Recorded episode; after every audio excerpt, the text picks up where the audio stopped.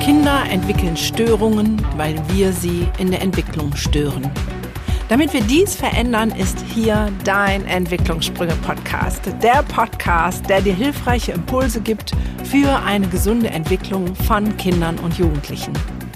Hallo und herzlich willkommen. So schön, dass du da bist.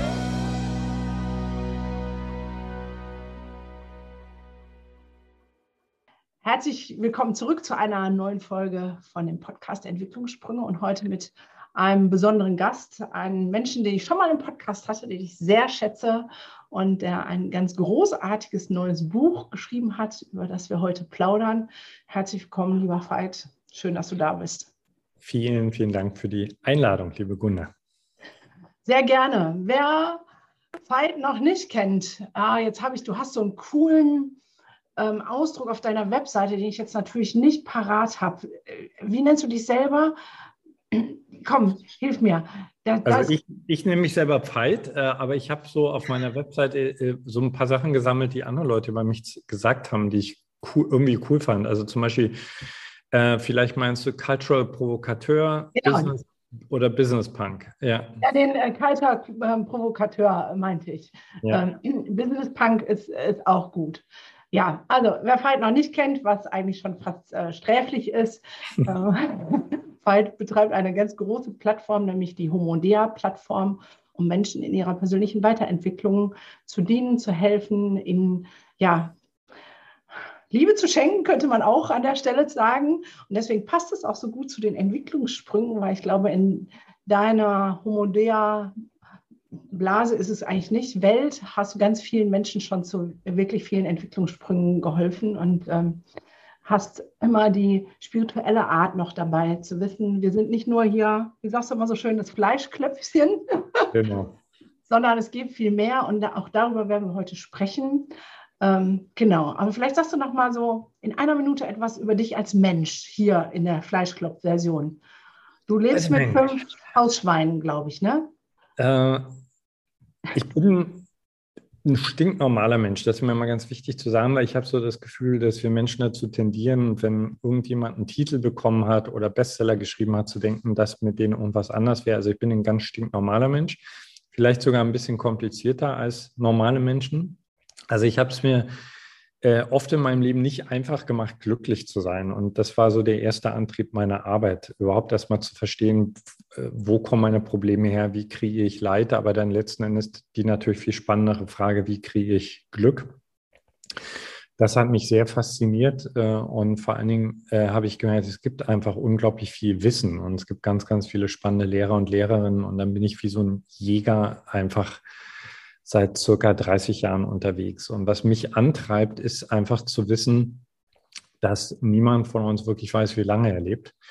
Und das ist eigentlich, äh, also das ist wirklich sträflich, wenn wir diese Chance verpassen und äh, uns verstecken oder äh, verschlafen.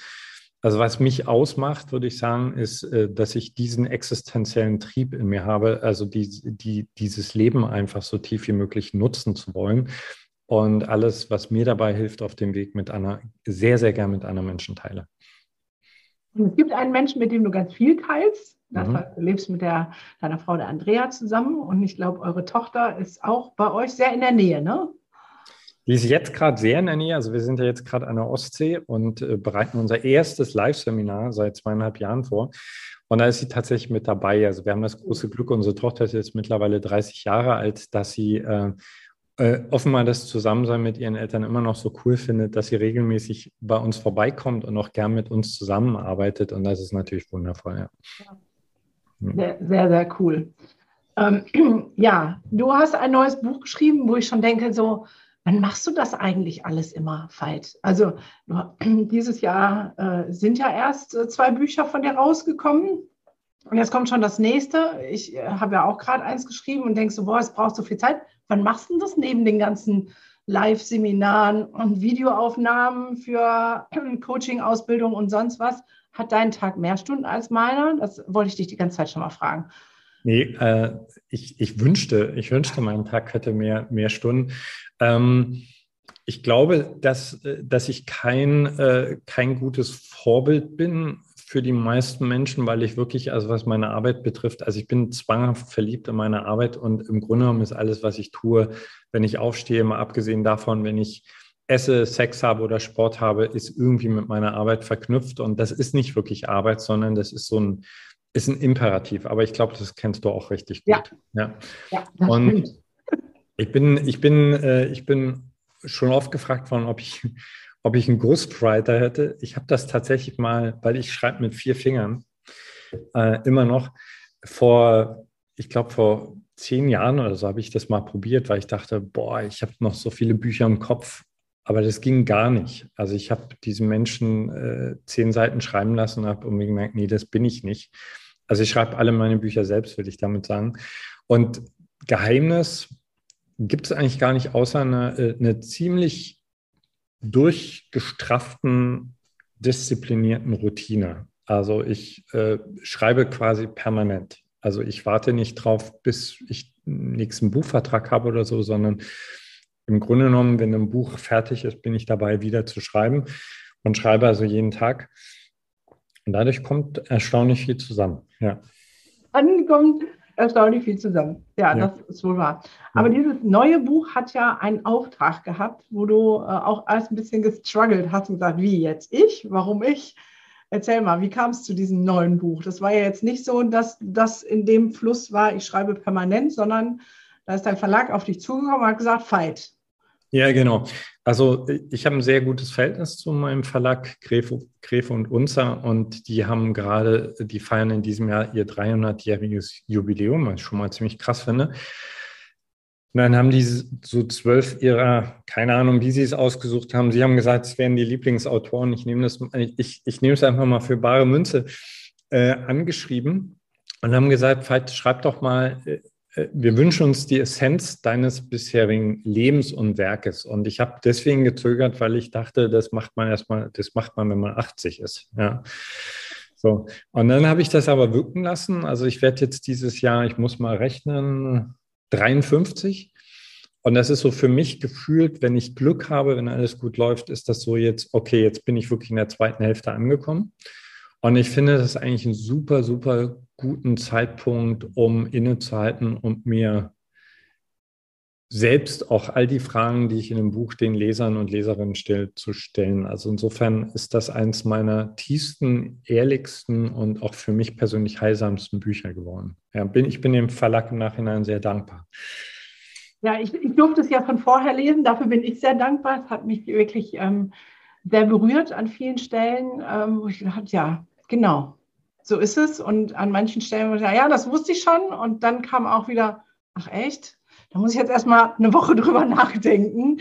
Es hatte so von, von allem was. Aber wenn du sagst, ähm, ich kann das gut nachvollziehen, ich werde auch dieses Jahr 53, dieses Innehalten zu sagen, was war denn bis jetzt und was ist dann, hatte ich das Buch denn auch was schon gelehrt äh, in Form von, ah, okay, das weiß ich schon und jetzt, was bracht es für die zweite Hälfte, wenn wir mal davon dass du da schon so eine, ähm, durch, durch das Reflektieren eine kleine Vision entwickeln konntest? Ich bin ja mittlerweile, das, das ist dann vielleicht schon so die Beginner, beginnende Altersweisheit an dem Punkt, dass ich merke, ich, es geht gar nicht mehr so darum, so was ultra Neues äh, zu wissen, sondern sich eigentlich immer wieder ganz neu und mutig die Frage zu stellen, lebe ich denn, was ich weiß? Ja. Und äh, ich weiß ja nicht, wie es dir geht, aber ich finde so, Menschen, die viel lehren oder viel unterrichten, ich habe das Gefühl, wir sind schon oft gefährdet, das, was wir lernen, zu verwechseln mit dem, was wir wirklich leben. Insofern war das Buch eine sehr gute Zäsur für mich, zu gucken, wo, wie groß ist die Lücke zwischen dem, was ich lehre und dem, was ich lebe. Und äh, also das waren, äh, da, da haben mich ein paar wirklich sehr wertvolle Erkenntnisse erwartet. Also manche von denen haben auch wehgetan. Also einfach zu sehen, wie ich zum Beispiel durch diesen, ich sage jetzt mal Arbeitswahn, also äh, ich glaube, viele Momente meines Lebens nicht so tief genossen habe, wie ich sie hätte genießen können und auch sollen. Und dann ist das Buch für mich, also für mich ist das Buch ja so eine Fortsetzung von Seelengevögelt. Das war mein erstes großes Buch. Und Seelengevögelt, das ist so, das ist so das Sturm- und Drangbuch. Und jetzt merke ich so mit äh, Stille Seele, wildes Herz, das ist so, ich merke, da, da ist eine neue Milde, kommt da in meinem Leben an. Und das finde ich ganz schön. Also ich, wie gesagt, ich habe es nicht nur mir schwer gemacht, ich habe es auch vielen meiner Liebsten schwer gemacht. Und also es ist ein sehr heilsames Buch, auch so ein Buch von, hey, wir haben eigentlich alle schon so viel. Ja. Und es ist wirklich, es ist schön, wenn wir innehalten und das anerkennen. Ja. ja. Ja, es blitzt schon ganz viel auf, was ich in deinem Buch äh, wiedergefunden habe. Äh, milde Weggefährten ist da so eine Sache. Und das mit den Lehrern oder dem Lehren verstehe ich total gut. Mein Vater hat ganz viel gepredigt früher, mhm. als ich Kind war. Und ich habe es immer gehasst, weil ich saß dann da äh, im kirchlichen Kontext und habe immer so eine Krawatte geschoben. Ich sage, Vater, das, was du da oben erzählst, nichts tust du davon. So, ja. Das ist für mich deswegen immer ein Novum. Und wenn meine Mitarbeiter auf mich zukommen und sagen, Gunda, denk dran, hast du selber gesagt, dann denkst du, das ja. genau möchte ich nicht. Von daher ähm, kann ich das gut nachempfinden, ähm, was du damit meinst. Wie bist du denn auf den Titel gekommen? Der ist ja schon ähm, irgendwie auch ein bisschen provokant, weil es so gegensätzlich ist. Ne?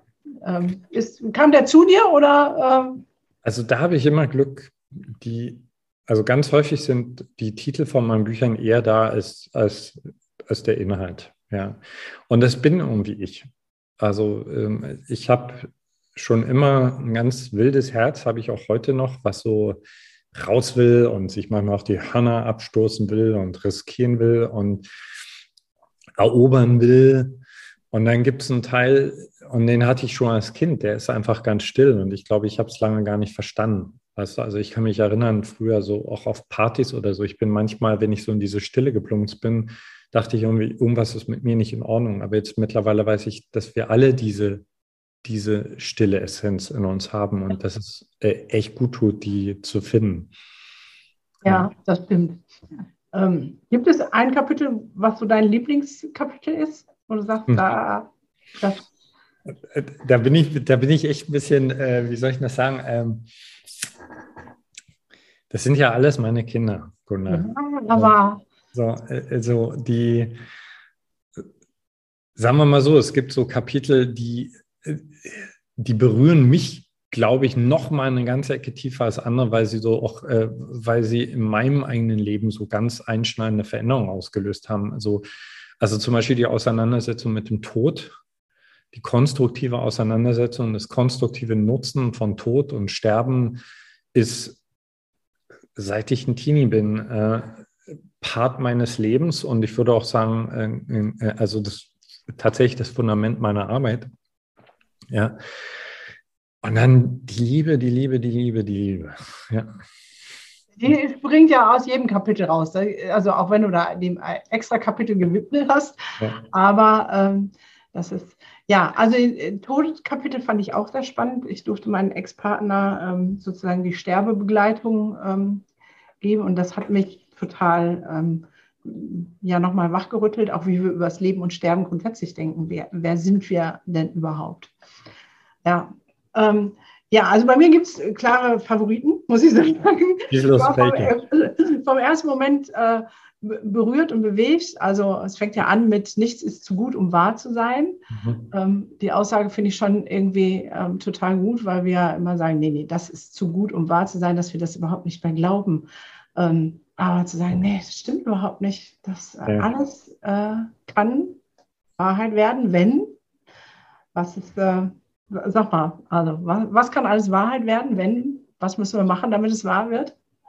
Na, das ist so äh, äh, gut, dass du das Kapitel erwähnst. Das ist natürlich auch eines meiner Lieblingskapitel. Also für mich äh, treibt, also das ist das, was mich total umtreibt. Also zu wissen, dass das, was ich heute für möglich halte, niemals das Ende der Fahnenstange ist. Ja?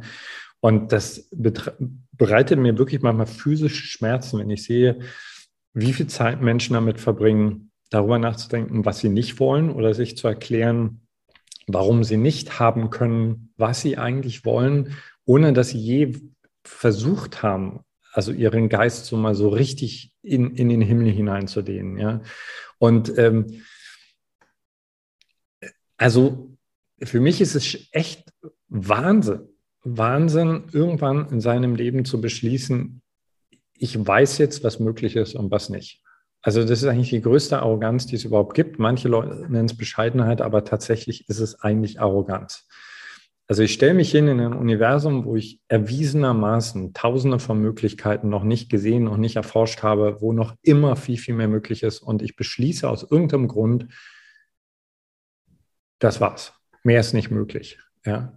Und ich bin jemand, also ich hole mir lieber blutige Knie, ja, und peinliche Situationen auf dem Weg hin zu einer neuen Dimension meines Lebens, anstatt zu sagen, das reicht jetzt. Ja, das macht für mich überhaupt keinen Sinn. Wenn ich schon mal lebe, ist es doch, macht es viel mehr Sinn, das Ding auszureizen. Ja. ja, aber das ist ja was, was ähm, also das Buch kennzeichnet, aber auch deine ganze Arbeit. Ähm, hm. Immer da, wo ich äh, da mit drin bin und das sehe, ist diese unfassbare Liebe zum Leben, mhm. ähm, Liebe zu den Menschen und eine krasse Positivität. So, ne? Also wenn ich ähm, meinen Leuten hier das Buch empfehle, und das tue ich aus ganzem Herzen, dann sage ich, wenn ihr das schafft, das irgendwie in euer Leben zu kriegen, auf welchem Weg auch immer, dann wartet so viel Wow auf euch.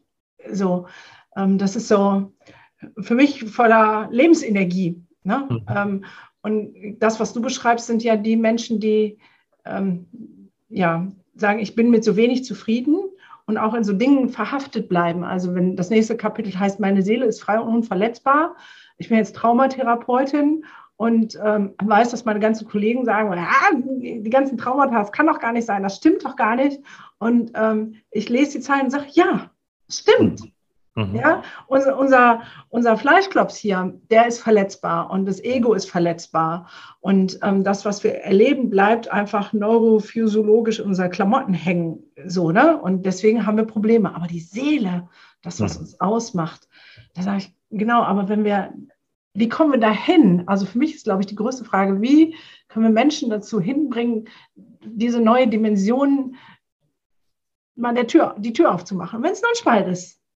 Na, für mich gibt es äh, äh, erstmal freue ich mich ganz toll, dass du, dass, äh, dass du das genauso siehst. Ich, ich glaube übrigens, dass das ein Geheimnis deiner Arbeit ist, warum ich weiß ja, dass es ganz häufig bei den Sessions relativ schnell geht, dass sich Dinge lösen, weil ich glaube, wenn wir in Kontakt sind mit diesem Teil, was heißt diesem Teil, diesem Ozean in uns, der einfach absolut unberührt und vollkommen ist, dann können äh, Heilungen so passieren, dann können das, was ich Wunder nenne, so passieren, dann können äh, wahnsinnig neue kreative Erkenntnisse einfach super, super schnell passieren.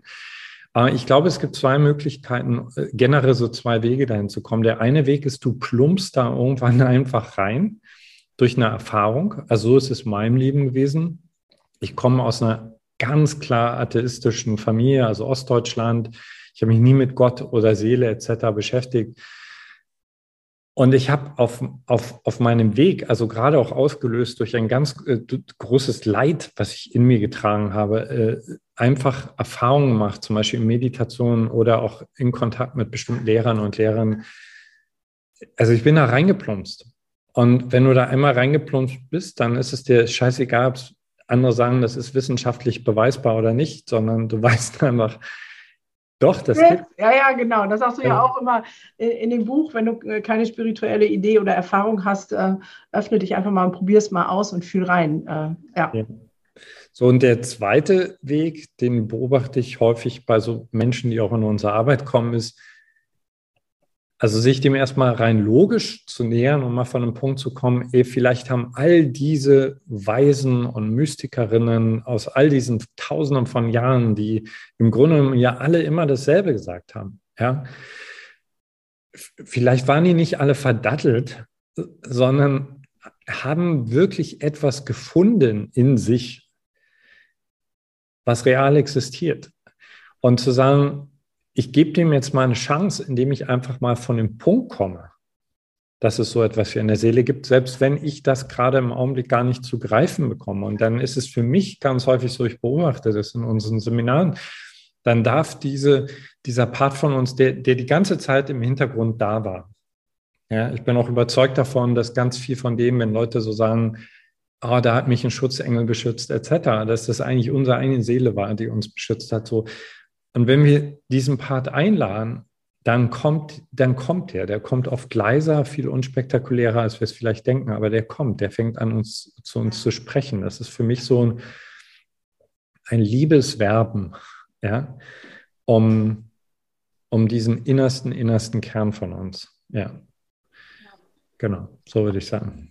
Ja, also kann ich nachvollziehen, geht mir genauso. Ich bin auch eher reingeplumpst. Ich bin zwar super christlich groß geworden, aber so dogmatisch, dass es auch nicht heilsam war. Das äh, musste ich mir mit viel Mühe und Not äh, abtrainieren. Und wenn du so groß geworden bist, zu wissen, das ist schwarz, das ist weiß, weil so steht es in der Bibel und dann machst du das und dann machst du das. Und du dann sagst, das will ich nicht mehr, dann kam das große Loch und denkst so, okay, mhm. und was ist es jetzt? So, das war so die Frage. Und wenn das alles nicht richtig ist, was ist es denn dann? Und dann begann die, die Suche und die Reise ähm, dahin. Und ähm, merke aber auch das andere, dieses, ähm, ich sage das in meinen Sessions immer, geh mal raus hier, also äh, versuch das jetzt nicht zu verstehen, sondern nimm meine Wörter, die ich sage und guck mal, ob du sie fühlen kannst. Mhm. Weil ähm, über das Gefühl, ich denke, dass wir einen Zugang zur Seele haben. Und dann sagen wir ganz oft, ja, das fühlt sich voll richtig an, was du sagst. Mhm. Mein Kopf macht zwar gerade, ja. die spinnt, aber hier merke ich, da ist was, was äh, voll den Punkt trifft. So. Ja. Mein Lehrer hat immer gesagt, Köpfe, Köpfe haben keinen Zutritt. ja, das trifft es dann ja auch. Ja, ähm, ja. und da sind wir auch, äh, also ich mag mal ein paar Kapitel einfach nur nennen. Ne? Wahre Freude ist mein Geburtsrecht. Ich glaube, auch da sind wir so, es äh, kursiert ja jetzt ganz viel mit äh, unfassbarer Reichtum. Wohlstand ist mein Ge Geburtsrecht.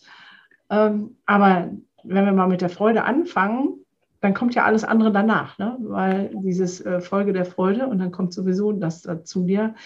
Ähm, aber das als Geburtsrecht, da habe ich schon wieder die ganzen Ohren zu sagen, ja, aber ich habe das und das erlebt und das ist alles nicht freudvoll. Und wenn das doch mein Geburtsrecht ist, warum ist das alles in meinem Leben so bescheuert und so scheiße?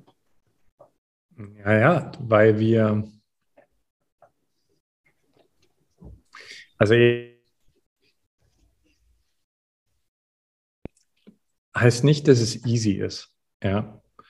Also, wenn wir uns mal Märchen anschauen, Helden und Heldinnenreisen, dann ist es ja ganz häufig auch so, dass der wahre König oder die wahre Königin erst eine Heldenreise antreten müssen, um ihr Geburtsrecht in an, also an, annehmen zu dürfen. Und ich, ich glaube, da, da, da decken sich auch die Anliegen unserer beider Arbeit. Also für mich ist zum Beispiel wichtig, Menschen einfach zu zeigen, hey, wir leben in einer freudfeindlichen Gesellschaft. Ja, und äh, also wir, wir werden mit Ersatzfreuden abgespeist. Und, und das, das Wunderschöne an, an dieser Freude, die ich in dem Kapitel beschreibe, ist eben, die kannst du dir auch zurückerobern, wenn du Scheiße in deiner Kindheit erlebt hast. Die kannst du erfahren, wenn du wenig Geld auf dem Konto hast. Und ich rede aus eigener Erfahrung. Die kannst du auch erfahren, wenn du krank bist und wenn du Schmerzen hast, ja, auch das, ich habe Menschen erlebt, die also wirklich, äh, die, die in diese innere Freude geplumpst sind und die geleuchtet haben, obwohl die Ärzte gesagt haben, es geht nicht. Ne? So, ja. Also für mich persönlich ist, äh, ich stehe überhaupt nicht auf Verschwörungsgeschichten, aber äh, also wenn wir scharf sind auf eine Verschwörung, dann finde ich es spannend, einfach zu sehen, wie unsere gesamte Gesellschaft im Augenblick noch darauf basiert, eigentlich Kinder davon abzubringen, die natürliche Quelle von Freude zu sein und sie darauf zu konditionieren, die Freude im Außen zu suchen und sie dadurch natürlich zu gehorsamen, funktionierenden Mitgliedern einer Leistungsgesellschaft zu machen, anstatt zu sagen, warte mal ganz kurz, lass uns mal alle innehalten müssen wir uns erst wirklich den Arsch aufreißen, um Freude zu empfinden? Muss ich erst einen Partner an meiner Seite haben, um Freude zu empfinden? Muss ich erst so und so viel Geld auf dem Konto haben, um Freude zu empfinden? Und wenn du einmal entdeckst, dass die Freude, die du empfindest, wenn du bestimmte Dinge tust oder nutzt, eigentlich deine eigene Freude ist, die du auf diese Dinge projizierst. Es ist nicht dein Mann oder deine Frau, die dir Freude bereitet, sondern du wählst, weil dieser Mensch in einen Inner Circle gekommen ist, deine innere Freude auf diesen Menschen zu projizieren. Ja? Es ist auch nicht das Törtchen, was dir Freude bereitet. Du wählst deine Freude darauf zu projizieren, dann bist du frei. Ja? Und äh, ich, also dann würde diese Gesellschaft nicht mehr so funktionieren, weil jemand, der diese Freude in sich empfunden hat, der, der stellt ganz andere Fragen. Er sagt, warum soll ich mit dir in dieser mittelmäßigen Beziehung abhängen? Ja, Ähm, warum soll ich jeden Tag acht, neun, zehn Stunden auf eine Arbeit gehen, die, die es mir so schwer macht, diese Innerfreude zu spiegeln? Ja. Das ist, also das klingt ja so ein bisschen, weißt du, Freude ist, ist dein Geburtsrecht, das könnte man ziemlich schnell als Larifari äh, zeigen. Ja, für mich persönlich ist eines der revolutionärsten Kapitel überhaupt. Ja, das stimmt. Und ähm, deswegen freue ich mich so, dass unsere beiden Bücher in der gleichen Woche erscheinen. Ja. So, weil das, was du gerade gesagt hast, dass unseren Kindern das ja systematisch abtrainiert wird. Wir haben in meinem Buch ja deutlich den Finger in die Wunde gelegt, zu sagen, was läuft hier alles falsch. Und ja. ähm, freue mich, dich dann als äh, und dein Buch als Lösungsansatz dann präsentieren zu können, zu sagen, ja, wenn wir es anders machen, dann würde es so aussehen. Ähm, dann würden Kinder ähm, ihre Freude, da habe ich, glaube ich, auch einen Satz zu ähm, angestrichen. Jetzt muss ich die, warte, wie war das? Ein hm. kleines Kind verpasst sich scheinbar grundlos täglich mehrere hundert Begeisterungsstürme. Das, äh, den musste ich anmarken, weil ich den so geil war, fand.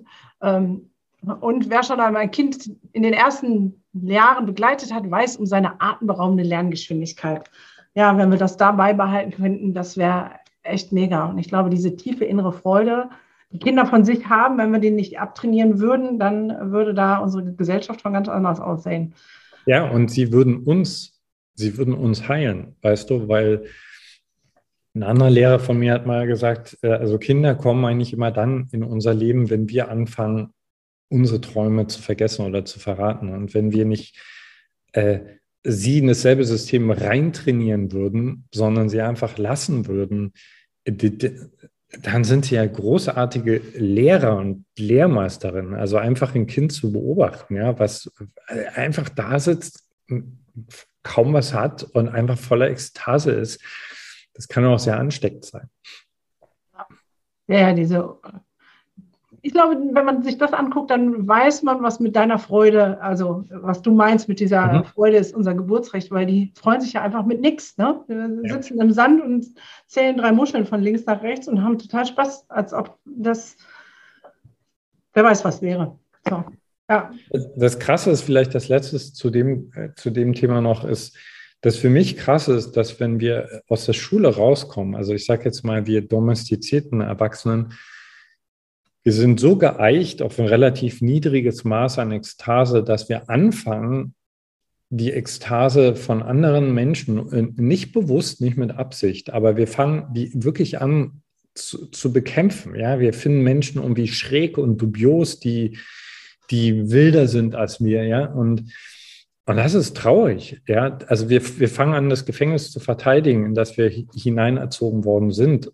Die gute Nachricht ist, damit es nicht so frustrierend endet, ja, die gute Nachricht für mich ist, äh, dass wir uns diese Freude wiederholen können. Ja, ja unbedingt. Also wir hatten hier gerade Start äh, von unserem Trauma-Ausbildung. Und ähm, das ist hier bei uns immer ganz anders mit Luftballon und Luftschlangen und Tanzen und äh, viel Action. Und die waren im ersten Moment sind die immer so, was passiert hier? Mhm. Und dann lässt sie sich aber voll schnell anstecken und merkt so, das ist in jedem irgendwie drin. Das ja. ist leider irgendwie nur vergessen, in Vergessenheit geraten. Und ähm, ein Kapitel heißt dazu ja auch, ich will das Universum nicht langweilen, ich will begeistern. Das finde ich auch eine geil, geile Überschrift schon mal. Ähm, aber wieso das Universum eigentlich und nicht äh, deine Mitmenschen? Also du kannst ja auch sagen, ich will meine, meine Leute, die meine Plattform besuchen, nicht langweilen, ich will die begeistern. Wieso das Universum? Ich glaube, dass wir zu klein denken, wenn es um unsere Rolle geht. Also auf der einen Seite denken wir zu, zu menschenzentriert und denken, wir wären so die Krone der Schöpfung. Und das sind wir ganz sicher nicht. Und gleichzeitig sind wir, also wir sind Part, Part dieses riesigen Ökosystems. Und ich glaube zutiefst daran, dass, äh, dass dieses Ökosystem es feiert, wenn wenn der Mensch seine Freude wiederentdeckt, weil für mich die, diese Freudlosigkeit oder dieses Abgeschnittensein von unserer eigenen Quelle ist mit einer der Hauptgründe, warum wir, äh, warum wir anderen Wesen so unfreundlich begegnen, warum wir diesem Planeten so unfreundlich begegnen. So und ich hatte vor vielen, vielen Jahren mal so einen Schlüsselmoment, schwierig zu beschreiben. Also der war wirklich mystisch auf dem Ozean, also wo ich so ganz, ganz tief, also wo bei mir nochmal so ganz doll so ein Knoten platzte, also von dieser Idee, das Leben ist Kampf und der Fighter muss sich immer anstrengen. Und, äh, und ich so, also stundenlang auf diesem Ozean, auf so einem kleinen Boot saß und einfach geheult habe und dann plötzlich realisiert habe, dass die gesamte Schöpfung, und dann bin ich mir hundertprozentig sicher, dass es so ist, es feiert, wenn wir zurückkommen. Ja. Es feiert, wenn wir ekstatisch sind. So, es, es, äh, also Ekstase ist Lebenskraft. Ja, also wie kann, wie, also wenn ich zum Beispiel jetzt gerade, ne, Spätfrühling, ich liebe es, diese Morgenstunden, wenn die Vögel so da draußen einen hinlegen, ja, bin mir sicher, dass die das nicht müssten.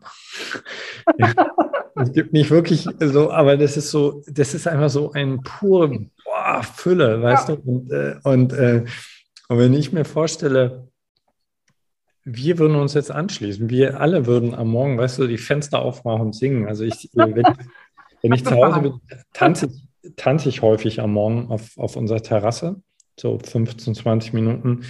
Und es ist total spannend zu beobachten. Wir haben ja zwei Krähen, mit denen wir leben. Also nicht im Haus, die leben draußen, aber wir haben eine ganz enge Beziehung. Wie die dann kommen und sich irgendwo in der Nähe hinsetzen und das beobachten.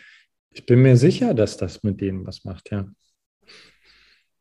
Ja, und Tanzen macht mit uns selbst auch was. Ähm, so, ne? das, äh, ich tanze auch sehr oft in den Morgen, einfach weil das mit mir so viel macht. Ähm, das bringt mich in eine ganz andere Energie rein, als wenn ich mir, na, das heißt ja immer so schön, muss dir das alles nur affirmieren, äh, Gedanken machen. Nee, das ist grottenlangweilig, äh, ja. immer irgendwelche Sätze zu sagen und auf ein Bild zu gucken, aber das in mich reinzulassen durch Tanz und die Musik ah, durch den Körper durch, das ist irgendwie schon eine ganz andere Nummer. Ja, ja, die Vögel müssten das nicht. Ne? Gibt ja auch ähm, den wunderbaren Bibelvers. Und das finde ich wieder spannend, ähm, jetzt für mich. Bei mir schließt sich immer der Kreis, weil ich mhm. merke, in der Bibel ist so viel Wahres.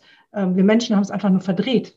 Ja, es ist äh, wie Buddha und alle anderen Lehrer alle irgendwie ein Stück der großen ganzen Wahrheit. Und wenn man das zusammenfügt, dann, äh, ach, also so geht es mir immer, dann denke ich immer, ja genau, so ist es. Also dann macht sich so ein großes Bild. Ähm, da heißt es ja auch, ne, die Vögel, die säen nicht und ernten nicht und sehe sie dir an in all ihrer Pracht, mhm. ähm, könnte es ihnen nicht besser gehen. Ähm, zu dieser Leichtigkeit und Freude zurückzukommen. Mhm.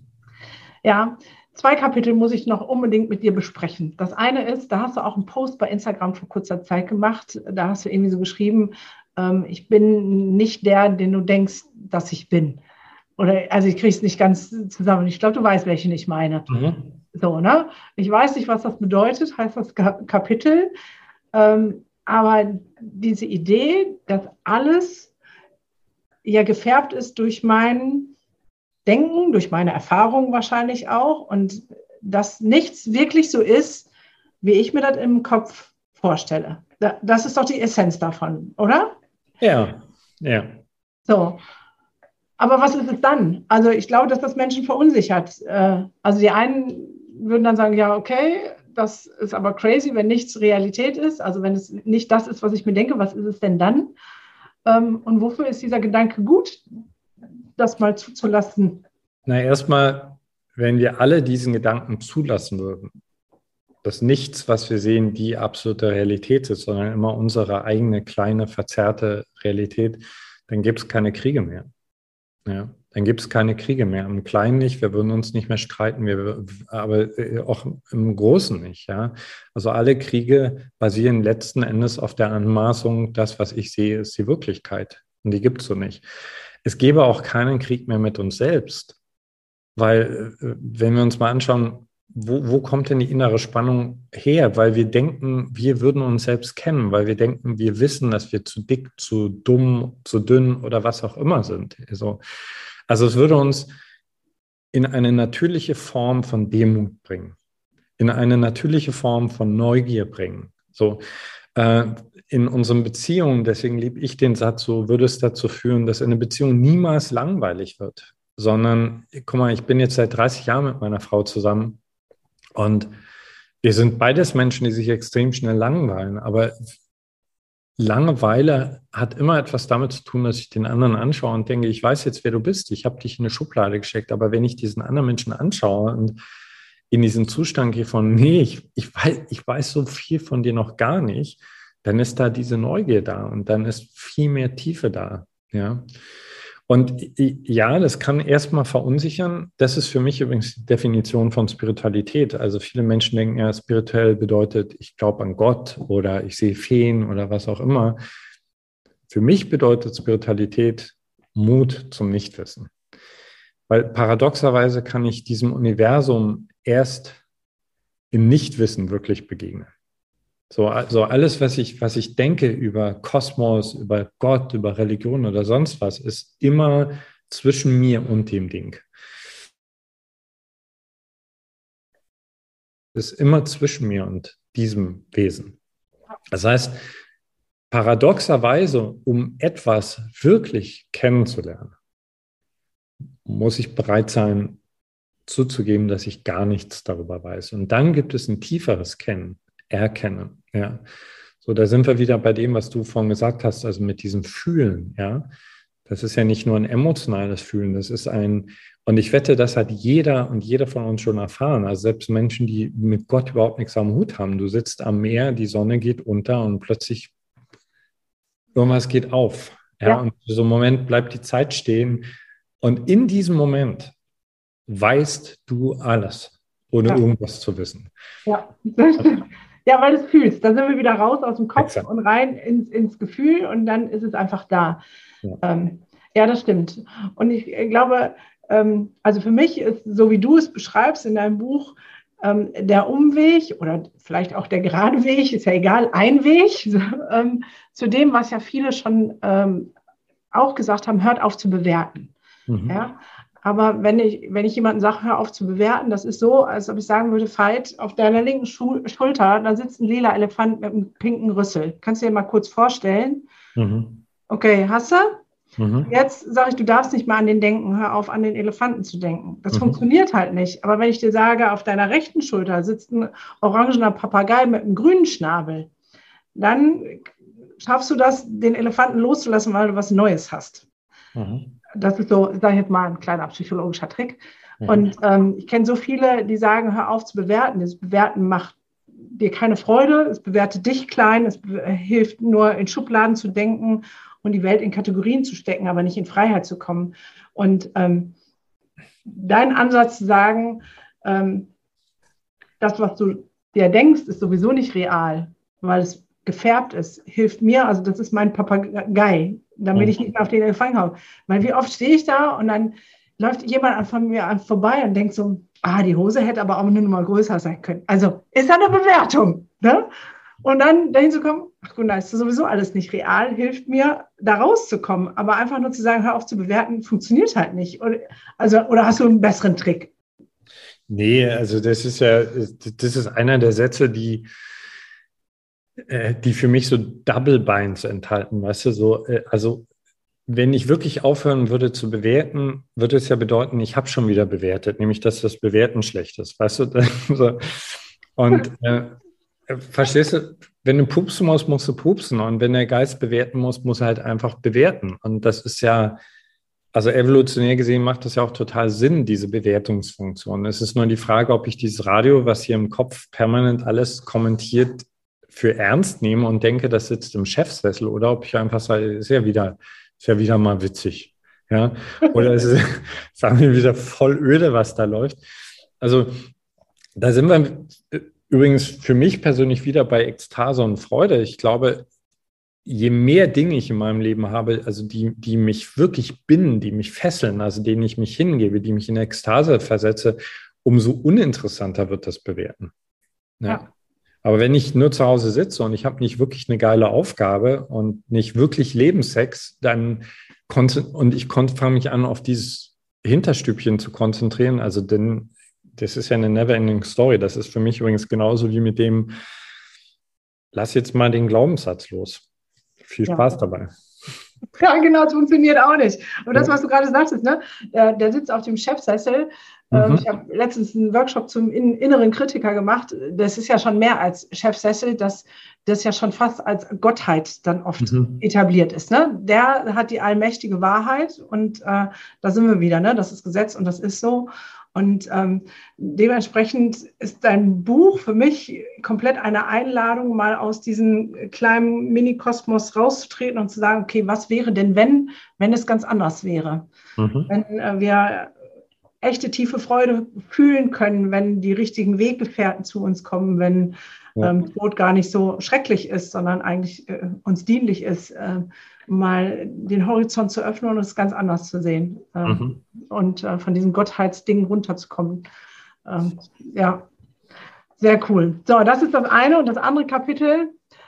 Also warte, ich, ich muss einmal noch blättern. Also über das letzte müssen wir auf jeden Fall sprechen. Ähm, und dann machen wir noch einen Abstecher zu dem anderen. Ich verdränke mich, Veit. Das musst du mir nochmal erklären. Also ich bin ja auch, ich bin kein Workaholic. Ich mache das so wie du. Ich liebe mhm. das, was ich tue und ähm, ich gebe und ich gebe und von Herzen gerne. Und mhm. das äh, äh, haben meine Freunde und Bekannte sagen auch, Gunnar, du musst auch mal ähm, in mein Chalet dürfen meine Freunde immer so, sagst du, du musst mal Geld dafür nehmen. So, ja? Äh, und ich denke, sowieso ist doch da, dann nimm es doch. Und dieses, Geben im Gegensatz zum Verschenken. Und was, also irgendwie, da hängt es noch in meinem Oberstübchen. Da brauche ich noch mal eine Nachhilfestunde. Ja, das ist äh, schwierig, weil das ist so eine Sache, die, die müssen wir irgendwie kriegen, weil das hat zum Beispiel überhaupt nichts mit dieser Ebene von, nehme ich jetzt Geld, nehme ich weniger Geld, nehme ich mehr Geld zu tun, auch nichts damit. Verschenken hat auch interessanterweise nichts damit zu tun, tue ich mehr, tue ich weniger oder bin ich netter oder nicht, ist eine, es ist, also wirklich am, am besten kann ich es äh, erklären mit ähm, einer Blume, weißt du? Also eine, eine, Blume geht einfach auf. Ja, eine Blume geht einfach auf und da ist äh, sehr wahrscheinlich kein Gedanke von, ich heb mich mal heute noch ein bisschen auf, weil meine Lieblingsbiene ist noch nicht da oder äh, sollte ich nicht doch ein bisschen mehr Geld dafür verlängern? So, so die geht einfach auf und ähm, also immer, also letzten Endes, um es mal vielleicht negativ auszudrücken, was wir alle gelernt haben, ist, Dinge zurückzuhalten. Und wir merken das häufig gar nicht mehr. Ja, also äh, heute war ich zum Beispiel am Frühstück im Hotel und mir fällt das immer wieder auf, also wie viel Gestik Menschen zurückhalten, wenn sie denken, ich bin jetzt mit Fremden zusammen. Ja, so meine Frau ist ja ganz anders. Die lacht laut, die die lächelt, die flirtet, die, die, ist nett zu den Kellnern und so weiter. Und, und ich sehe, was es macht. Das ist so wie, also der, der ganze Raum wird irgendwie ein Stück heller dadurch. Und äh, das ist Ego. Also unser Ego muss kalkulieren. Das ist der Job vom Ego. Ja? Das Ego ist so der Part in uns, der so permanent kalkuliert, macht es hier Sinn, mich zu öffnen? Äh, gehört dieser Mensch zum Inner Circle äh, oder äh, kriege ich auch genug zurück? Aber das ist nicht unsere Seele. Unsere Seele will einfach geben. Die will einfach, guck mal, jetzt zum Beispiel der Talk, ja. Vielleicht sterbe ich fünf Minuten später, ja. So, warum soll ich in diesem Talk irgendwas, irgendwas von mir zurückhalten? Macht, macht nicht wirklich Sinn, ja. Und mal ganz egoistisch gesehen, diese Form von Verschenken erfüllt uns. Also, weil häufig höre ich dann so von Leuten, die so, also die, dieses Gebende oder diese, weißt du, die Pleaser, die immer, immer nett sind zu allen, die dann zu mir sagen, oh, Falter, ich gebe schon so viel, ich werde immer ausgenutzt. Aber das ist es nicht. Ja, so, wenn ich dein Geben anstrengt, ist da immer noch eine Kalkulation dahinter, nämlich die Hoffnung, dass irgendwann nochmal was zurückkommt, etc. Ja? So wie ich zum Beispiel, ich habe mich lange Zeit und mache es auch immer noch manchmal angestrengt, um anerkannt zu werden. Also letzten Endes immer noch angestrengt, um von irgendeinem hypothetischen Vater das Ja und Abend zu bekommen. Ne? Aber das ist es nicht. Ja. So, das ist ein, eine, ein komplettes existenzielles Hingeben in diesem Moment. Und das kann paradoxerweise wiederum für manche Leute bedeuten, weniger nett zu sein, weniger zu tun. Und für manche bedeutet es, netter zu sein, etc. Aber das, was du festgehalten hast, was du noch nicht hergegeben hast, also wie die Blüte einfach loszuwerden. Und für mich ist das, das war der Durchbruch in meiner Arbeit. Also wirklich, weil ich war immer fleißig, habe mich immer angestrengt und also in dem Moment, wo ich das irgendwie so für mich gekriegt habe, kam die Magic ins Spiel. So. Also es ist der Durchbruch in meinen, meinen wichtigsten Beziehungen. Also ja. Okay, also dann habe ich das doch äh, verstanden und ich glaube, ich ähm, lebe das schon mhm. Zu großen Teilen und kriege aber immer von meiner Umwelt, ähm, das, das geht doch nicht, Gunnar, du musst das anders machen. Ja, weil wir kalkuliert werden. So, also auch von der Umwelt, ja. Also zum Beispiel meine Frau ist ja zur Hälfte Grusinierin. Also äh, sie kommt aus Georgien. So, ich habe lange Zeit nicht verstanden, was das bedeutet, aber wir haben ja, wir haben sehr arme Zeiten, also finanziell arme Zeiten am Anfang gehabt. Äh, und arm heißt, wir waren echt massiv im Dispo. Ja. Andrea hat, wann immer wir irgendwo hin sind zum Essen, wer lädt die anderen ein? Andrea, Andrea. ich habe eine Krise gekriegt. Ja. Also ich in meinem deutschen Kleingeist, ich habe immer gerechnet, mal, jetzt haben wir eingeladen, beim nächsten Mal sind die ein, so. Oder dann hat sie irgendeine Freundin gehabt, die selbst sehr arm war und hat Andrea gesagt, was, komm, lass uns, wir kaufen jetzt einen Geschenkkorb mit Essen, stellen das bei ihr vor die Tür. Ich habe gesagt, das können wir nicht, wir sind im Dispo. Dann hat dann Andrea zu mir gesagt, ja, wir sind im Dispo, aber dann sind wir halt 100, 100 D mehr im Dispo. So, so. Und ich habe das lange Zeit nicht verstanden und ich habe ihr echt Stress gemacht, bin ich nicht stolz drauf, bis ich irgendwann gesehen habe, es ist ein Imperativ in ihr, ja. Und wenn du lange genug aber neben so einem Menschen bist, dann siehst du, ja, weltlich gesehen könnte man sagen, sie ist manchmal ausgenutzt worden, etc. Aber was ihren eigenen Spirit betrifft, ja, ihre eigene Würde, ihre eigene Freude, hat ihr das so gut getan. So. Also habe ich mich irgendwann einfach dem angeschlossen. ja. aber ich glaube, das ist der Punkt, bei dem ähm, verschenke dich, ähm, wenn es dann an die Existenz geht, ne, Dispo, äh, wo man dann äh, schon ins Grübeln kommt und sagt, wie kann das äh, so? Und jetzt weiß ich auch, was du meinst. Die einen müssten weniger und die anderen mehr. Ne? Es gibt die, die vielleicht ähm, völlig über ihre Verhältnisse leben, weil sie denken, sie müssen das tun, also nicht aus Verschenken, sondern um gut dazustehen.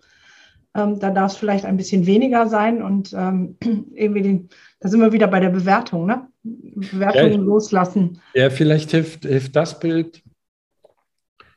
Also jeder Mensch hat ein Ego. Ja?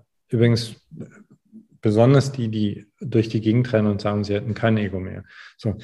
Und es ist die Grundnatur, die Grundnatur unseres Egos ist es, etwas zurückzuhalten. Ja, weil dadurch, dass ich etwas zurückhalte, halte ich die Trennung aufrecht und bin nicht wirklich im Flow. Also jeder von uns hat schon Momente erlebt, wo du wirklich gar nichts zurückhältst, im Sport, Sex oder wo auch immer oder im Singen. Und es sind Momente, da gibt es uns eigentlich gar nicht mehr, sondern gibt es nur noch diese Gesamtkomposition. Also jedes Ego lebt davon, dass es etwas zurückhält, auch die ganz antrainiert freundlichen. Und sich einfach mal die Frage zu stellen, was halte ich zurück? So bei dem einen ist es Freundlichkeit, bei dem anderen ist es aber vielleicht, dass er die ganze Zeit zu freundlich ist und was er zurückhält, ist mal sein, wirklich auch mal seine Wut auf den Tisch zu packen, seine Enttäuschung auf den Tisch zu packen. Also sich zu verschenken heißt nicht netter zu werden, sondern das loszulassen, was du zurückgehalten hast. Verstehe ich das. Hm. Ja, nein,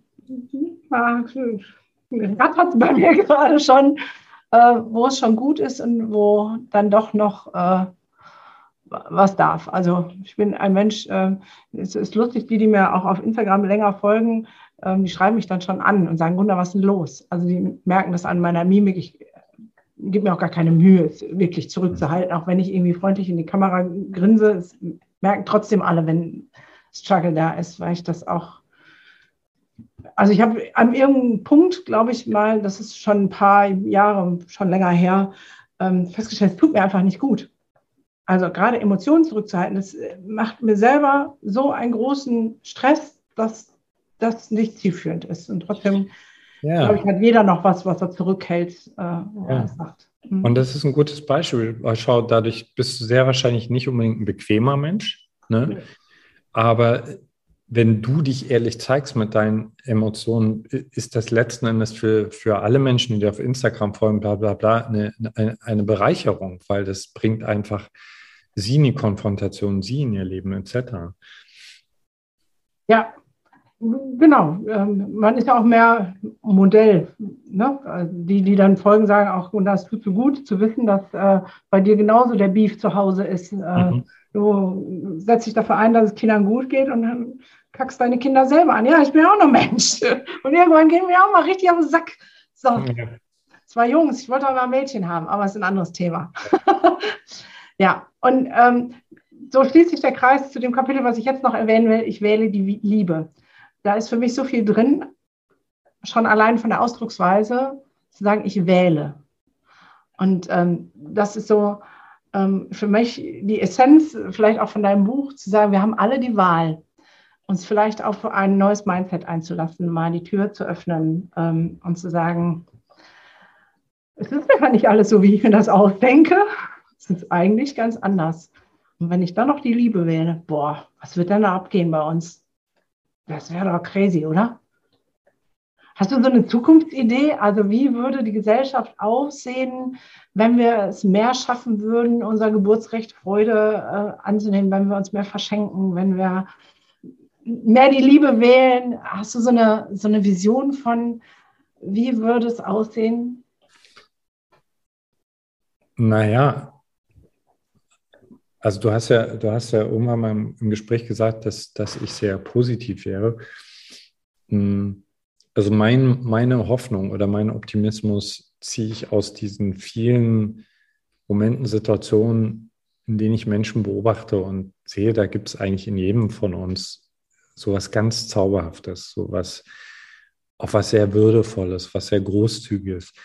Und ich glaube, wenn wir, wenn wir das alles, alle kollektiv mehr wählen würden,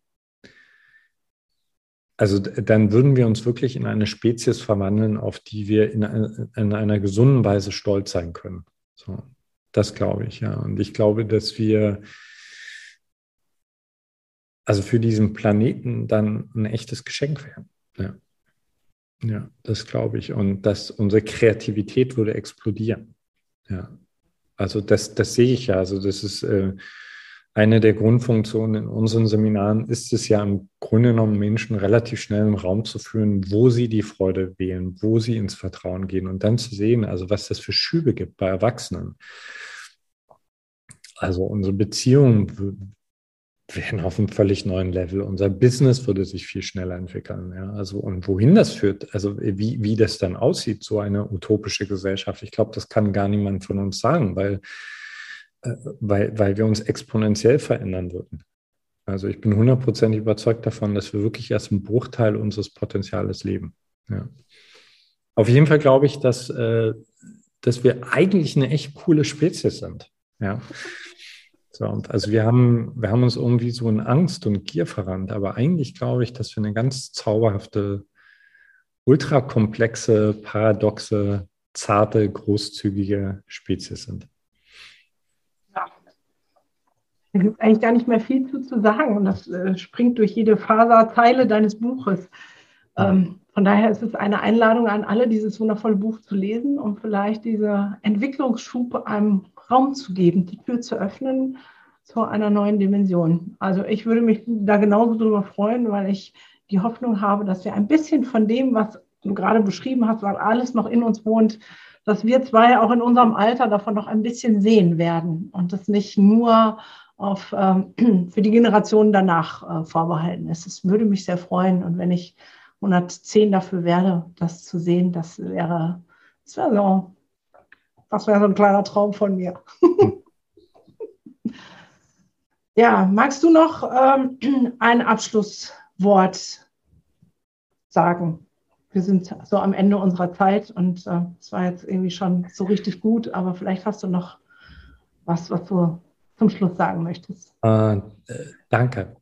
also erstmal Dank an dich, dass du mich eingeladen hast und dass du mir so, finde ich, echt schöne Fragen gestellt hast. Und äh, danke an alle, die das jetzt gerade gesehen haben oder gehört haben, weil du mir uns das Kostbarste geschenkt hast, schenkst, was es überhaupt gibt, deine Lebenszeit. Und also wenn ich mir das wünschen darf von den Zuhörern und Zuhörern, dass ihr jetzt nicht gleich weiterschaltet, nicht sofort irgendwas anderes macht, sondern euch fünf Minuten schenkt, damit der Podcast für euch wirklich Wirkung zeigt. Und kurz drüber nachdenkt, okay, wo, wo bin ich hängen geblieben? Was hat mich am meisten berührt? Und äh, danke. Ja, ich danke dir und dem gibt es jetzt auch nichts mehr hinzuzufügen. Danke für deine Zeit und bis bald. Ciao. Und auch in der nächsten Podcast-Folge gibt es wieder krassen Input für den nächsten Entwicklungssprung. Und denk immer daran, Wachstum findet immer außerhalb der Komfortzone statt. Und Kinder sind von Hause aus schon großartig. In diesem Sinne, bis zur nächsten Folge von deinem Entwicklungssprünge-Podcast. Du willst nichts verpassen? Dann abonniere noch jetzt diesen Podcast.